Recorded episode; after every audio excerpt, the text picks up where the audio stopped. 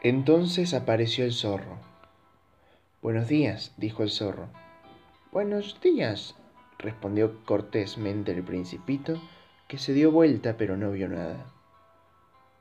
Estoy acá, dijo la voz, bajo el manzano. ¿Quién eres?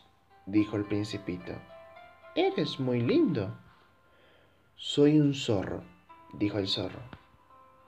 Ven a jugar conmigo, le propuso el principito. Estoy tan triste. No puedo jugar contigo, dijo el zorro. No estoy domesticado. Ah, perdón, dijo el principito, pero después de reflexionar agregó. ¿Qué significa domesticar? No eres de aquí, dijo el zorro. ¿Qué buscas? Busco a los hombres, dijo el principito. ¿Qué significa domesticar? Los hombres, dijo el zorro, tienen fusiles y cazan. Es muy molesto. También crían gallinas. Es su único interés. ¿Buscas gallinas? No, dijo el principito. Busco amigos. ¿Qué significa domesticar? Es una cosa demasiado olvidada, dijo el zorro. Significa crear lazos. ¿Crear lazos? Sí, dijo el zorro. Para mí no eres todavía más que un muchachito semejante a cien mil muchachitos. Y no te necesito. Y tú tampoco me necesitas. No soy para ti más que un zorro semejante a cien mil zorros.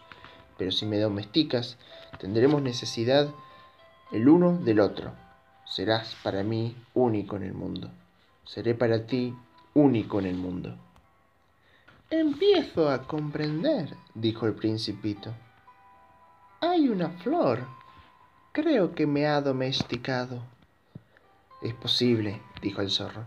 En la tierra se ve toda clase de cosas. Oh, no es en la tierra, dijo el principito. El zorro pareció muy intrigado. ¿En otro planeta? Sí. ¿Hay cazadores en ese planeta? No. Es interesante eso. ¿Y gallinas? No.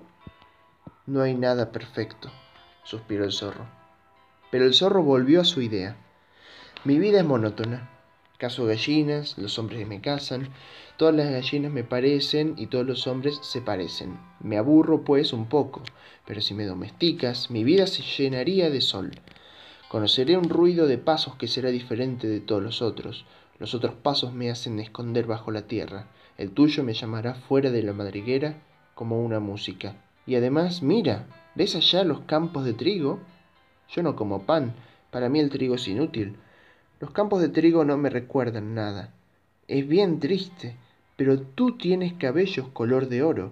Cuando me hayas domesticado, será maravilloso. El trigo dorado será un recuerdo de ti, y amaré el ruido del viento en el trigo. El zorro cayó y miró largo tiempo al principito. Por favor, domestícame, dijo. Bien lo quisiera, respondió el principito, pero no tengo mucho tiempo. Tengo que encontrar amigos y conocer muchas cosas. Solo se conocen las cosas que se domestican, dijo el zorro. Los hombres ya no tienen tiempo de conocer nada. Compran cosas hechas a los mercaderes. Pero como no existen mercaderes de amigos, los hombres ya no tienen amigos. Si quieres un amigo, domestícame. ¿Qué hay que hacer? dijo el principito. Hay que ser muy paciente, respondió el zorro. Te sentarás al principio un poco lejos de mí, así en la hierba. Te miraré de reojo y no dirás nada. La palabra es fuente de malentendidos, pero cada día podrás sentarte un poco más cerca. Al día siguiente volvió el principito. Hubiese sido mejor venir a la misma hora, dijo el zorro. Si vienes, por ejemplo, a las 4 de la tarde, comenzaré a ser feliz desde las 3.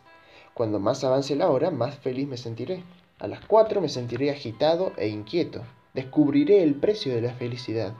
Pero si vienes a cualquier hora, nunca sabré a qué hora preparar mi corazón. Los ritos son necesarios. ¿Qué es un rito? Dijo el principito. Es también algo demasiado olvidado, dijo el zorro.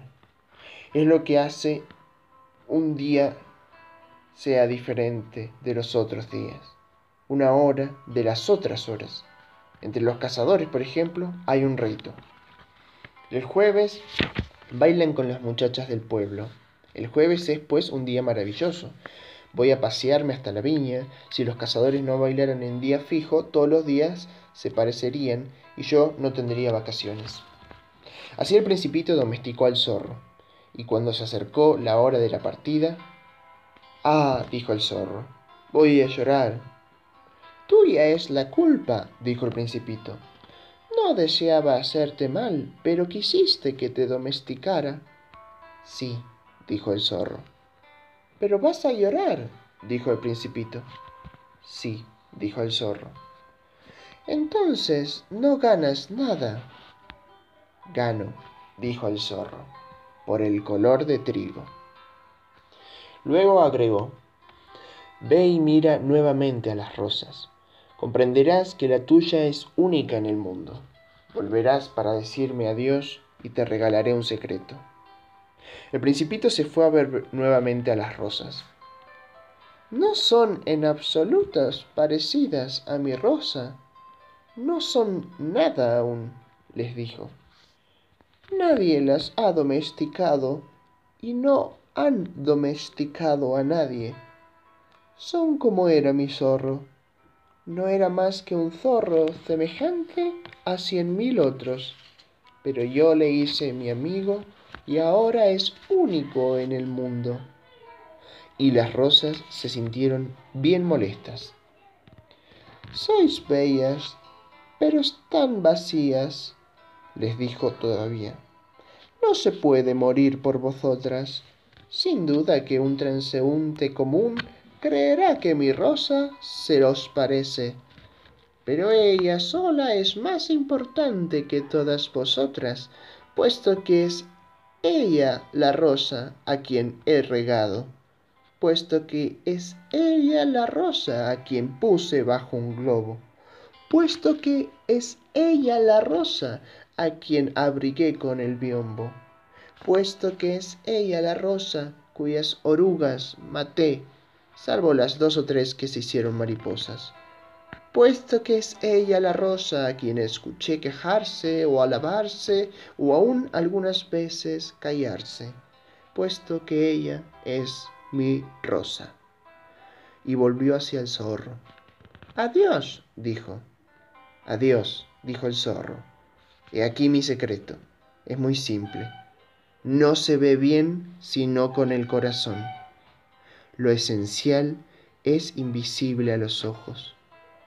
Lo esencial es invisible a los ojos, repitió el principito a fin de acordarse. El tiempo que perdiste por tu rosa hace que tu rosa sea tan importante. El tiempo que perdí por mi rosa dijo el principito a fin de acordarse. Los hombres han olvidado esta verdad, dijo el zorro, pero tú no debes olvidarla. Eres responsable para siempre de lo que has domesticado. Eres responsable de tu rosa. Soy responsable de mi rosa, repitió el principito a fin de acordarse. Antoine de Saint-Exupéry, el principito.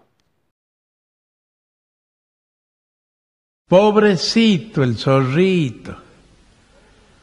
Qué parecido que es al criollo.